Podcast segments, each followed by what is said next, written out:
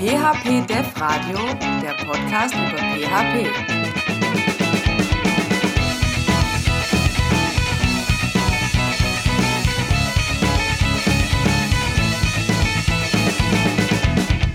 Herzlich willkommen zur Episode 21 mit dem Thema PHP und Symfony. Ich habe heute wieder einen Gast. Hallo Claudio. Hallo zusammen.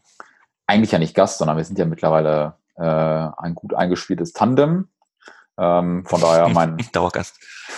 treuer Begleiter, äh, äh, genau, der Claudio ist heute, heute wieder mit dabei. Sehr schön. Ja, wir haben äh, in, der, in der Vorbesprechung ähm, ähm, wollten wir eigentlich ein anderes Thema machen, äh, nämlich Datenbanken.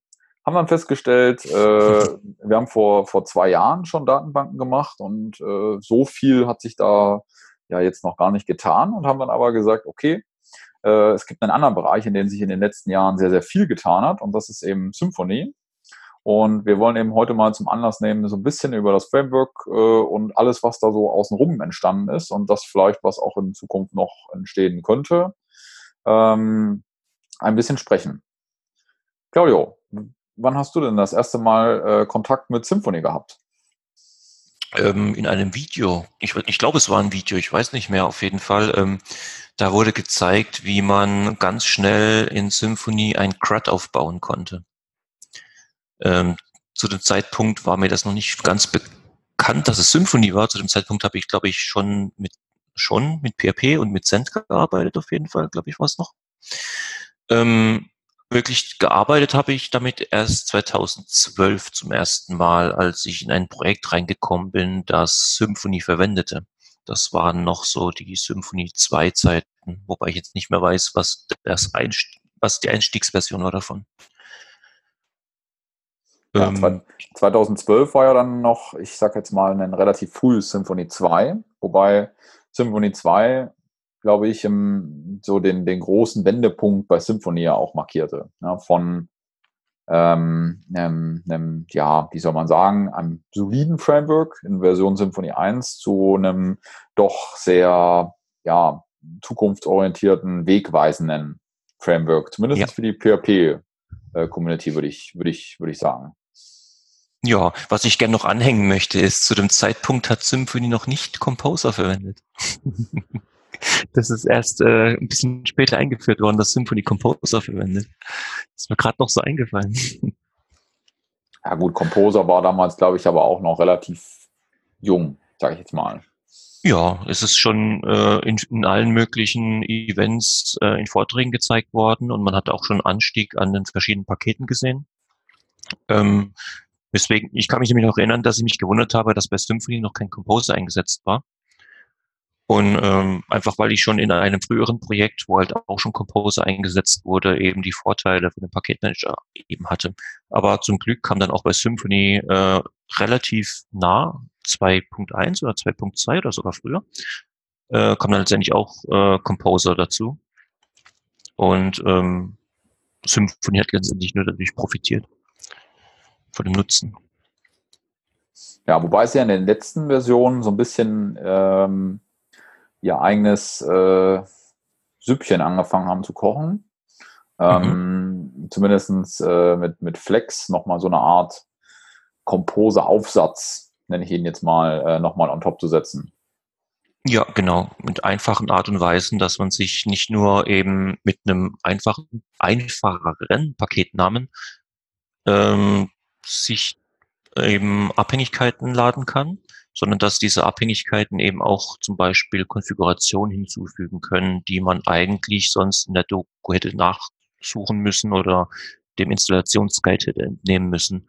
Zum mhm. Beispiel, dass man eben eine Locale hinzufügen muss für das Paket und wie sieht die, wie sieht die Struktur der, Dok der Konfiguration für dieses Paket aus. Also man lädt ja ich glaube, ich gehe jetzt auch ein bisschen zu weit äh, vor, weil ähm, Symfony verwendet ja sogenannte Bundles, dass man sich eben wie so ein äh, Modul vorstellen kann. Modul ist, glaube ich, äh, für andere PHP-Entwickler jetzt eher so ein Begriff. Einfach ein Paket, wo man eben Symfony Funktionalitäten nutzen kann und erweitern kann mit einer bestimmten Aufgabe. Ähm, zum Beispiel gibt's ja auch ein Doctrine Bundle, wo dann eben dieses ORM verwendet wird in Symfony und alles ist soweit eigentlich aufgeteilt, dass es so aus Bundles bestehen sollte.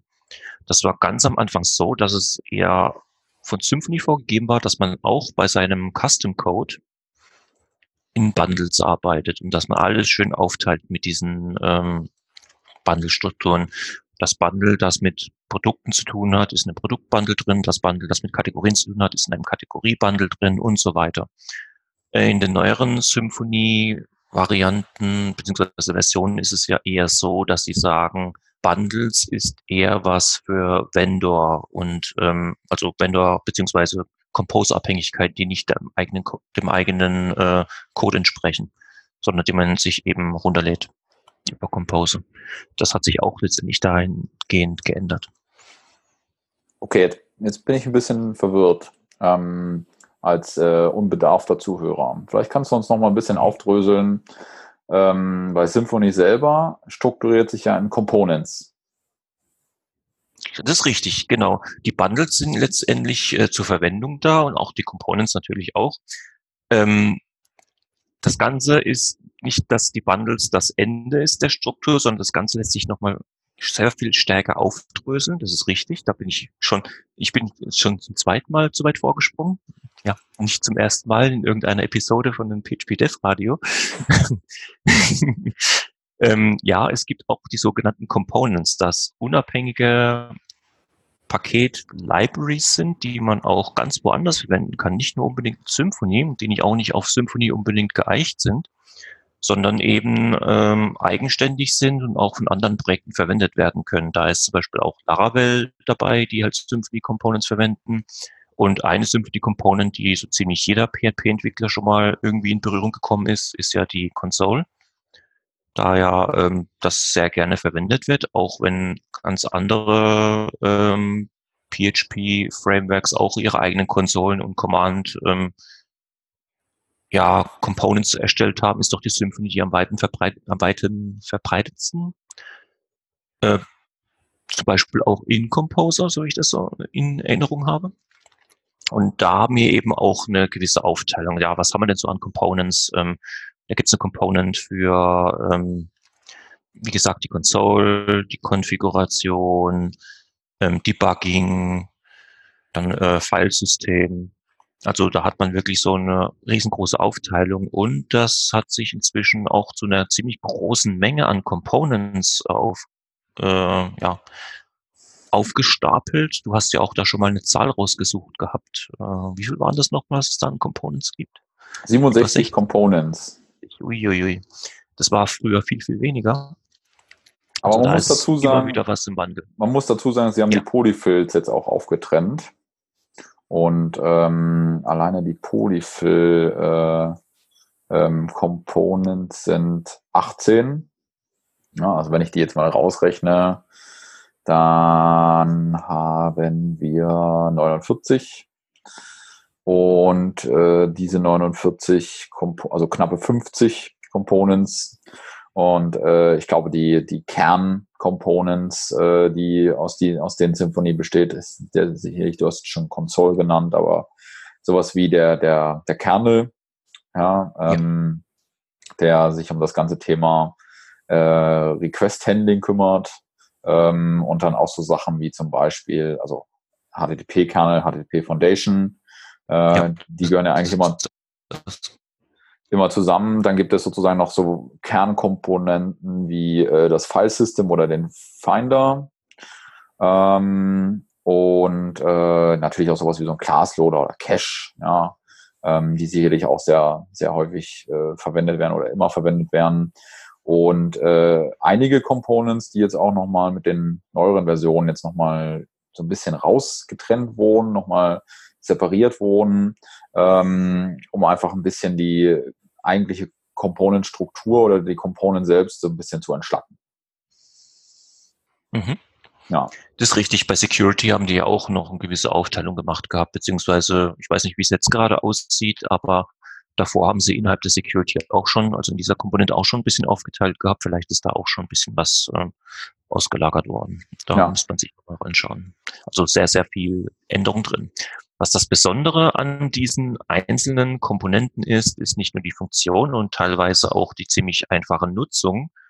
Natürlich gibt es auch diverse ähm, etwas komplexeren ähm, ja, ähm, Nutzungs, soll man sagen, den Nutzungsaufwand, den man hat, zum Beispiel bei, den, äh, bei der Formkomponente von Symfony. Also da beißen sich so manche Leute schon mal die Zähne aus. Da habe ich auch gerne Feedback bekommen von einem Code-Snippet der Form-Component, die ich mal online gestellt habe, dass die Leute das mal gebraucht haben und froh waren, dass sie dann eben so ein kleines Beispiel hatten. Ähm, aber das Besondere, neben der einfachen Art und Weise, wie diese Components verwendet werden können, ist auch die Tatsache, dass diese Components eine sehr gute Backward Compatibility haben. Und das ist auch wahrscheinlich einer der vielen Gründe, warum manche anderen Projekte auch auf die Symphony Components zugreifen, weil das eigentlich ein recht zuverlässige Software ist, die da erstellt wurde. Und mhm. auch äh, die Maintainer, also auch an dieser Stelle danke an die Maintainer, dass sie die Arbeit hier reinstecken, um das Ganze auch kompatibel zu halten und nicht zu viele BC-Breaks, also nicht absichtlich BC-Breaks einzubauen in den äh, Nicht-Major-Versionen. Mhm. So, das heißt, ähm, wir haben äh, Components, ja, wiederverwendbare, mhm. äh, klar in sich gekapselte Bibliotheken, ja, wie sie sie ja selber, wie sie sie ja selber nennen. Libraries. Mhm.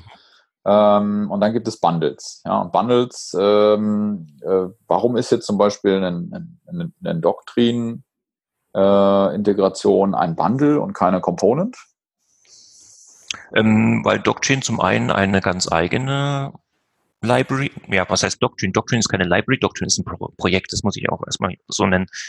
Auch wenn den meisten Leuten Doctrine eher bekannt ist aus dem Bereich ORM und äh, Database Abstraction Layer.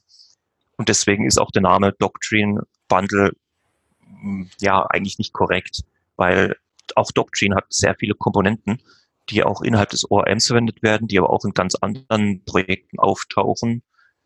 Ähm, und die Sache ist halt auch dahingehend dann Doctrine Bundle geblieben und es wird aber auch nicht, es wird aber in Zukunft, glaube ich, auch eine Aufteilung geben, was DBAL und ORM betrifft, also äh, Database Abstraction Layer und ORM. Ähm, aber ansonsten ist es eher so, dass man eben versuchen muss, ein, um jetzt wieder allgemein zu sprechen, um nicht nur auf Doctrine zu bleiben, dass man versuchen muss, wenn man eine Library in Symfony zu verwenden möchte, dass man die natürlich äh, mit der einfachen Zugänglichkeit im Symphony-Stil einbauen will. Und da gibt es ja die sogenannten Dependency Injection Container, der, äh, der ja verwendet wird, um diverse Services aufzubauen. Das kennt man eventuell auch aus anderen äh, Framework-Projekten. Und äh, in Form eines Bundles kann man eben diese schön gekapselt Libraries Symphony-konform aufbauen diese eben mit Service-IDs aufrufen können, beziehungsweise injecten können. Man soll ja nicht den Container direkt verwenden mit seinem Code, um dann so seine eigenen Abhängigkeiten abzudecken mit irgendwelchen Libraries, die halt eben nicht von Symfony kommen, sondern eben von jemand anderem. Zum Beispiel, wir haben ja vorhin dieses äh, Filesystem Component eben erwähnt und da gibt es eben auch eine, ein Service, da heißt Filesystem, aber es gibt halt eben auch Anforderungen, wo es dann heißt, ja, ich möchte gerne Dateien lokal dann auf FTP hochladen oder irgendwo in die Cloud hochladen. Da möchten Leute vielleicht irgendwas haben wie das Fly-System-Projekt. Mhm. Und wenn man das irgendwie Symfony-konform verwenden möchte, dann macht es natürlich Sinn, das Ganze in einen Bundle zu stecken. Und in diesem Bundle dann eben mit Services den Usern die Möglichkeit zu geben, in ihrem Symfony-Projekt, wie sie es von Symfony her kennen, auch diese Funktionalitäten zu verwenden und auch auf einfache Art zu erweitern, falls man eine gewisse Erweiterbarkeit über das Bundle steuern möchte. Mhm. So. Was natürlich die auch die Struktur so ein bisschen aufge, aufgedröselt. Ja, das heißt, wir haben jetzt ähm, einmal kurz sozusagen erklärt, wie, wie Symfony tickt. Ähm, für alle, die da vielleicht äh, äh, auch ein bisschen neu äh, sind in dem Umfeld. Ähm, für alle, die es schon wussten, nochmal Wiederholung stärkt. Ähm, und ähm, genau. Das heißt, wir haben jetzt äh, unterschiedliche Komponenten, äh, die, die sozusagen in der Summe nachher das Framework ausmachen.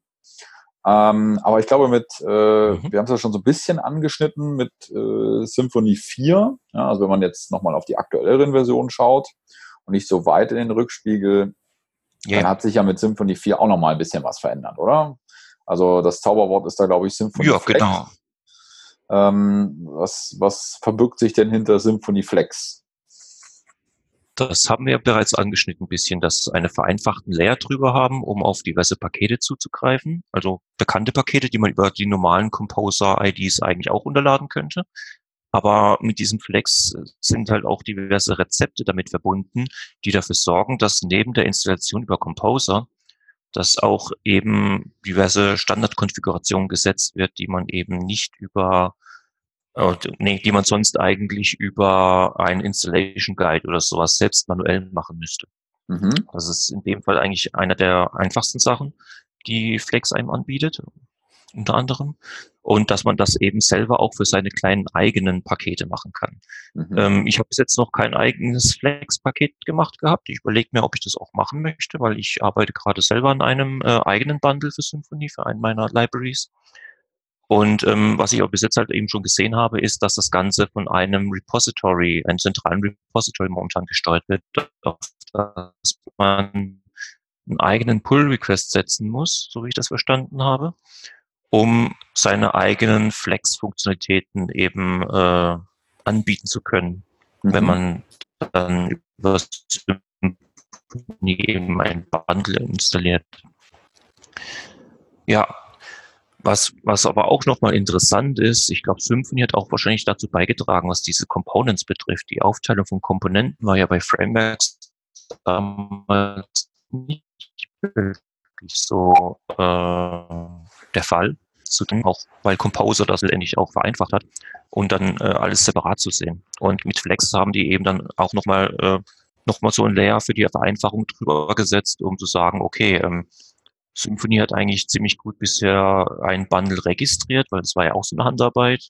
Ähm, man musste ja so ein neues hinzugefügtes Bundle nicht nur einfach mit Composer installieren, sondern man musste es in einem sogenannten App-Kernel hinzufügen manuell und dann die Konfiguration hinzufügen manuell, damit man das erstmal in seinem Projekt nutzen konnte. Und das hat eben Flex jetzt äh, sehr stark abgenommen mhm. an Arbeit. Die 4 gekoppelt. Ich meine auch, dass das mit Symphony 3, 4, das ist ja die, äh, die, die älteste Version, die noch support, supported wird zu dem Zeitpunkt unserer Aufnahme. Da ist es ja, so viel ich weiß, auch äh, im Einsatz. Oder zumindest habe ich Leute gesehen, die das äh, in Einsatz gebracht haben.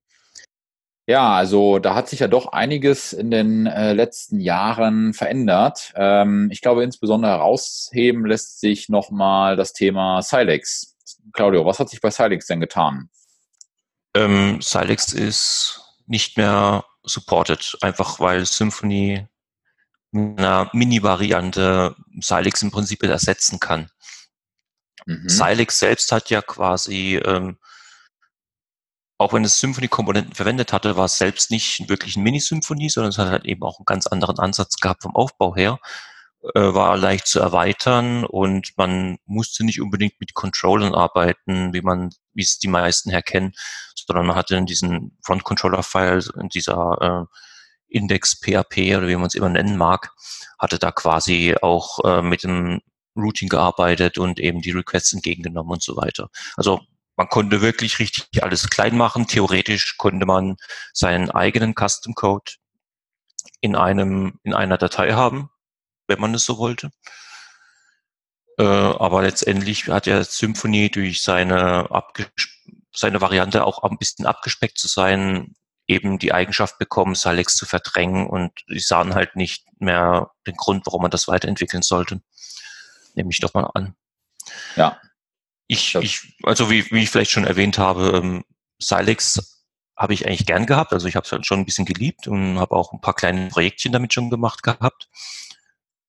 Äh, aber ich weiß allerdings auch, dass eben auch andere Projekte, die auf Silex mit oder auf, auf diverse Komponenten von Silex aufbauen, sich auch überlegen müssen, wie es mit ihnen weitergeht. So viel ich weiß, ist Spryker zum Beispiel, habe ich gesehen, dass die halt auch irgendwie so Silex-Code drin hatten.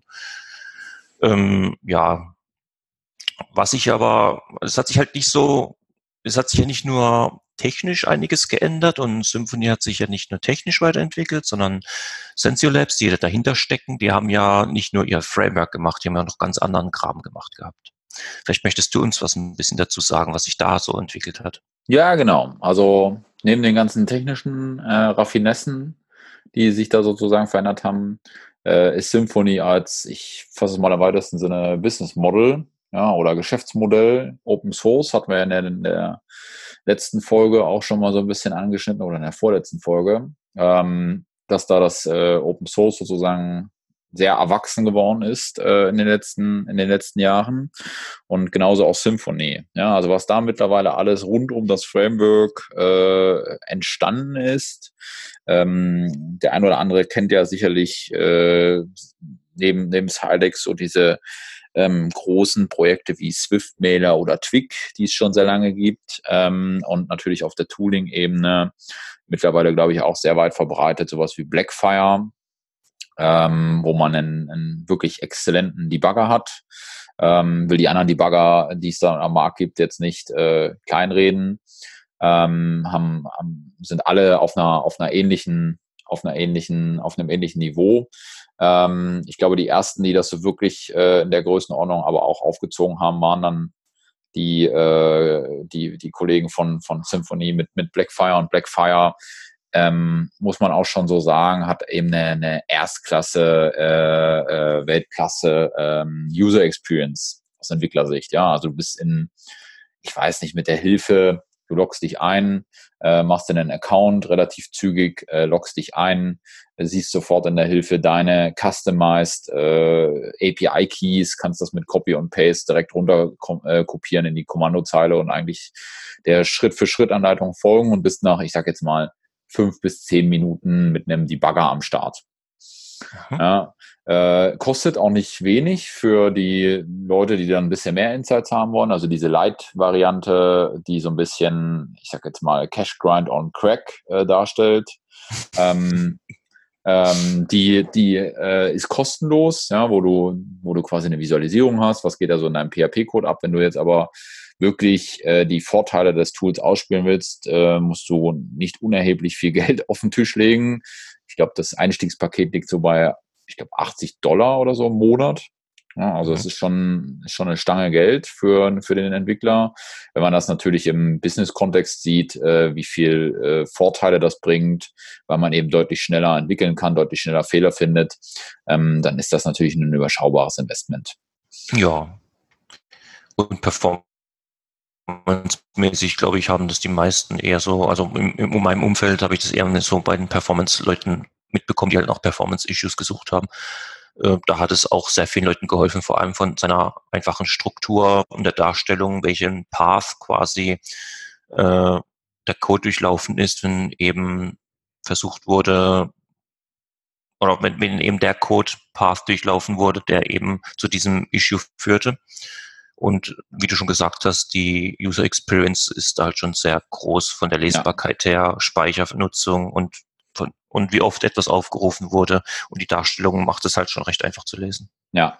Ich muss mich übrigens korrigieren. Also es gibt die Einstiegsvariante. Die Einstiegsvariante ist kostenlos, wie gesagt, und die erste bezahlte Einstiegsvariante sind dann 29 Euro im Monat, ne, also 350 Euro im Jahr.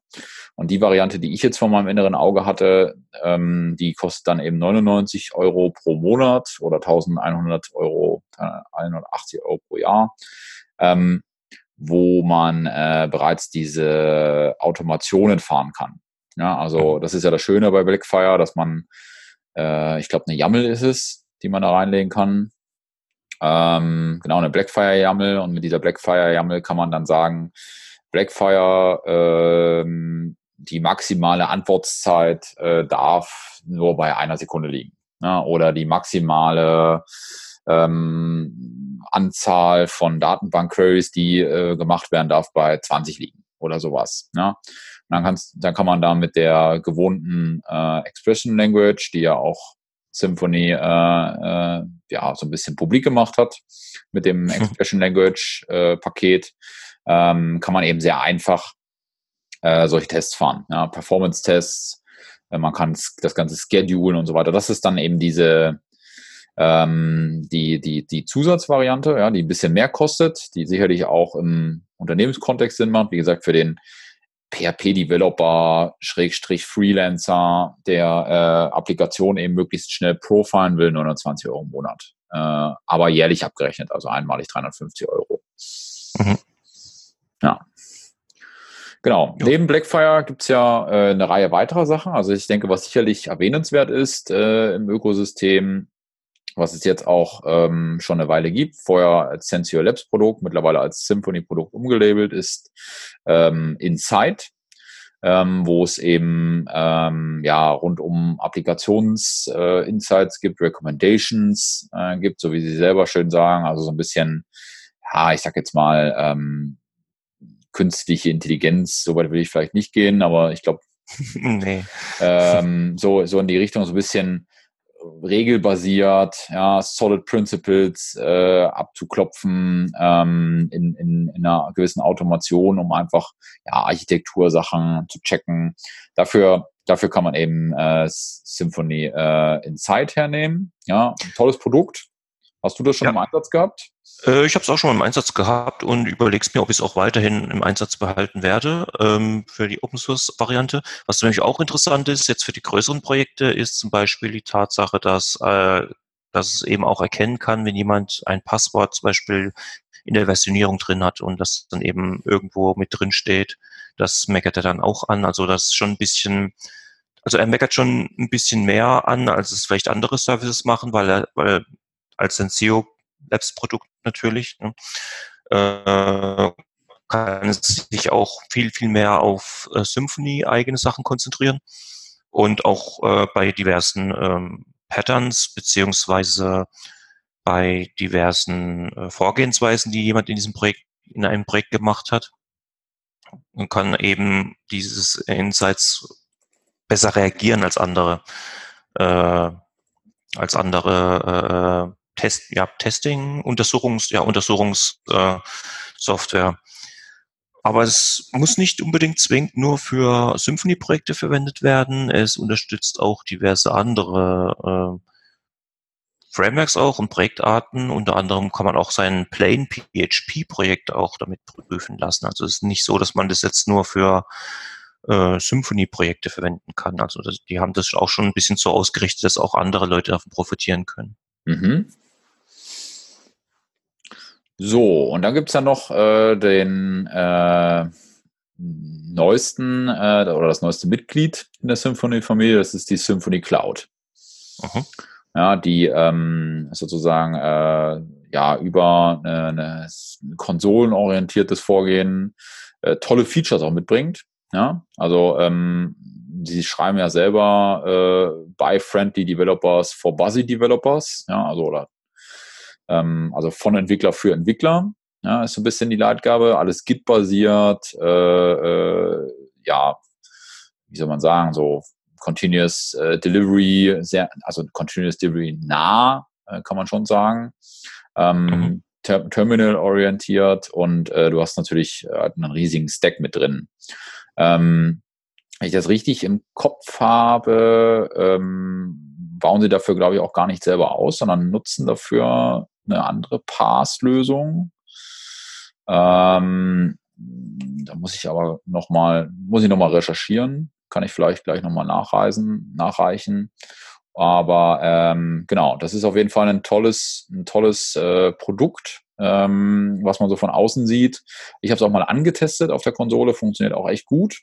Mhm. Ja, du kannst deine, deine, deine, ganze, deine ganze Infrastruktur sehr einfach äh, beschreiben ähm, und äh, klickst dann sozusagen aufs Knöpfchen und dann fängt er an im, im, in der Cloud, in der Pass äh, sozusagen dein Symphony äh, anzusetupen, ähm, zu deployen. Ja, ähm, es ist schon macht also macht schon viel Spaß, äh, diese Automation auch zuzuschauen. Ja, also im Prinzip ähm, hat schon einen Serviceumfang, der den anderen Cloud-Lösungen äh, das Wasser reichen kann, wie ich das jetzt verstanden habe. Genau. Genau. Ja, ein Cloud-Player mehr. ja, ja, ich, Ja, äh, ja. ich gucke gerade auch nochmal. Also, ah, ich glaube, es ist Plattform, Plattform.sh, Ah, okay. die äh, äh, Pass-Umgebung, die da dahinter steckt. Zumindest äh, gibt es da, gibt's da ein dickes äh, Symphony-Logo auf der, auf der Webseite. Mhm. Mhm. Gut. Ja, kennen wir ja vielleicht äh, die, äh, die Magento einsetzen. Ähm, die sind, setzen ja auch auf diese Lösung. Ähm, äh, die Magento Enterprise äh, Cloud, äh, zumindest die alte Version unter Adobe, weiß man es ja nicht so genau. Aber anyway, ähm, anderes Thema. ähm, genau, das heißt, da, da gibt es sozusagen eine, eine tolle Cloud-Lösung, ja, die man auch im Auge behalten sollte, weil äh, ich finde ja, nichts ist nerviger als Infrastruktur aus Entwicklersicht. Ähm, Ja. Und ähm, genau, deswegen, deswegen äh, äh, glaube ich, ist das auch ein guter Weg. Ja? Äh, machen ja andere Frameworks nicht anders. Ne? Also gibt es immer ein bisschen unterschiedliche Ansätze. Äh, Ja. Mir fällt da jetzt spontan eben Laravel ein, die dort äh, ein bisschen einen anderen Ansatz fahren und äh, bestehende Cloud-Dienste wie DigitalOcean oder AWS utilisen. Da geht jetzt äh, Symfony bewusst einen anderen Weg. Ähm, ist okay. Aber vielleicht ist das so das richtige Stichwort für unser letztes Thema heute, Claudio, oder? Mhm. Stichwort anderer Weg. Oh, anderer Weg. Ja, oder, oder was äh, Symfony generell ähm, für, für äh, andere Wege teilweise auch beschreitet. Also ganz aktuell, oder was heißt, ist jetzt nicht mehr ganz so aktuell, aber das letzte äh, Thema, was ja dann doch ein bisschen in der Community heiß diskutiert wurde, war der Ausstieg aus der äh, PHP-FIG. Mhm. Ja, wo, Ja. wo man sozusagen sich von der ja, Standardisierungsthematik, äh, den Standardisierungsbemühungen verabschiedet hat. Ja, das war schon äh, erstmal ein, ein, wie soll man sagen, ein, ein Aufhorcher, als man das eben gehört hatte. Ähm, ich weiß nicht, was sich dadurch ändern wird. Ich könnte mir schon vorstellen, dass Symfony vielleicht das ein oder andere PSR doch noch verwenden wird. Hat für das Logging zum Beispiel reingemacht. Oder ähm, ja, durch Compose natürlich auch die diverse PSRs natürlich auch automatisch mit reingemacht, was das Autoloading betrifft. Und jetzt ist natürlich auch die Sache mit einem sehr beliebten oder meiner Meinung nach sehr beliebten PSR. Das ist das PSR 7.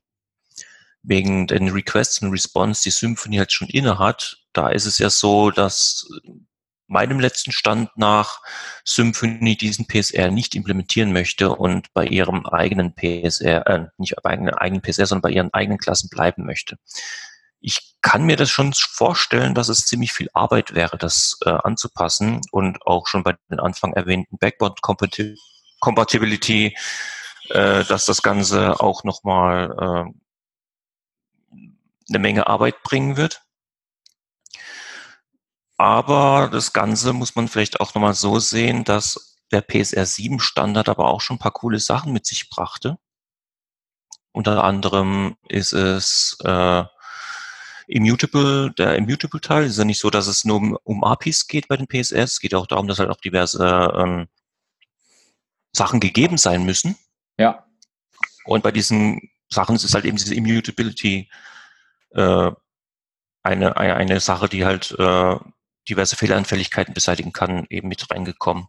Mhm. Und ich stelle mir das auch wirklich schwer vor, das da auf einfache Art und Weise in Symphony reinzukriegen. Ich meine, das, diese Standards sind jetzt nicht unbedingt ein Muss. Es wäre ziemlich cool, wenn man eben diese Standards sich einhalten kann, weil man dann auch sehr leicht diverse Dinge austauschen kann. Äh, PSR 11 ist, glaube ich, der Standard für die äh, für den Dependency Injection Container, so wie ich das noch, wenn ich das richtig in Erinnerung habe. Mhm. Und der wird ja auch von Symfony eingehalten, einfach weil der einfach aufgebaut ist mit dem, ähm, mit dem, mit der Get-Methode und dass man halt eben eine Service-ID benutzt. um halt sein, seine Instanz zu kriegen. Ja. Und da, aber gibt es halt eben auch dieses, ich weiß nicht, ob es ein Sonderverhalten ist, also die Möglichkeit, dass man, man kann ja noch einstellen, dass man äh, bei Symfony entweder keine oder doch eine Exception bekommt, wenn man eine Service-ID verwendet, die nicht existiert. Ähm, einfach nur bedingt dadurch, dass halt Symfony sein Dependency Injection Container vor dem Standard hatte. Mhm. Und halt eben auch die ganzen anderen Frameworks im Prinzip auch schon einen ähnlichen Aufbau hatte. Ja. Da gibt es auch zum Beispiel Pimble. Pimble ist ja auch so ein Dependency Injection Container, der dann, glaube ich, auch äh, sein, sein, sein, äh, sein PSR-Standard bekommen ha hatte im Laufe der Zeit, wenn ich das, wenn ich jetzt nichts Falsches sage. Ja, also wir, wir hoffen auf jeden Fall, ähm, ähm, dass äh, damit jetzt sozusagen die äh, FIG nicht, nicht ausstirbt. Vielleicht äh, gibt es dadurch aber auch nochmal so eine Art, ähm, wie soll man sagen, ähm, Klärungs- oder Bereinigungsprozess, weil man hatte ja doch den ein oder anderen äh, Eindruck, äh, dass also die Kritik, die ähm, äh, auch seitens Symphonie dann geübt wurde, ähm, zu sagen, okay, man versucht dort eine, oder man hat das Gefühl, es wird äh, nicht mehr äh, Interop, äh, um sich um Interop gekümmert, sondern mehr darum, einen Best Practice, einen Blueprint für wie baut man ein PHP-Framework auf, äh, zu bauen. Ähm, ähm, vielleicht ist das eine, eine, eine, eine gute Idee, dass man sagt, okay, man äh, kümmert sich eben darum, essentielle Standards sozusagen äh, für die Interop-Thematik äh, zu implementieren oder darüber zu standardisieren und dann ähm, in Zukunft äh, vielleicht weniger ist mehr. Ja. Lassen wir uns mhm. überraschen. Ja. Gut. Ja. Wir sind ja alle PSR 8 kompatibel. Gut. Dann, ähm, Claudio, ähm, ich würde sagen, wir haben eigentlich alle Themen, die wir uns vorgenommen haben, durchgesprochen. Es gibt bestimmt noch viel mehr zu erzählen, aber ja, dauert halt eben auch seine Zeit, dann drüber zu reden. Ich meine, es gibt ja auch bestimmt auch viele Fragen, die man vielleicht beantworten könnte, wenn es, äh, wenn irgendwelche Zuhörer vielleicht da noch ein bisschen mehr Detail haben möchte. Ihr wisst ja. Bescheid. Meldet euch. Twitter, E-Mail, Kommentar, der Möglichkeiten gibt es viele. Genau.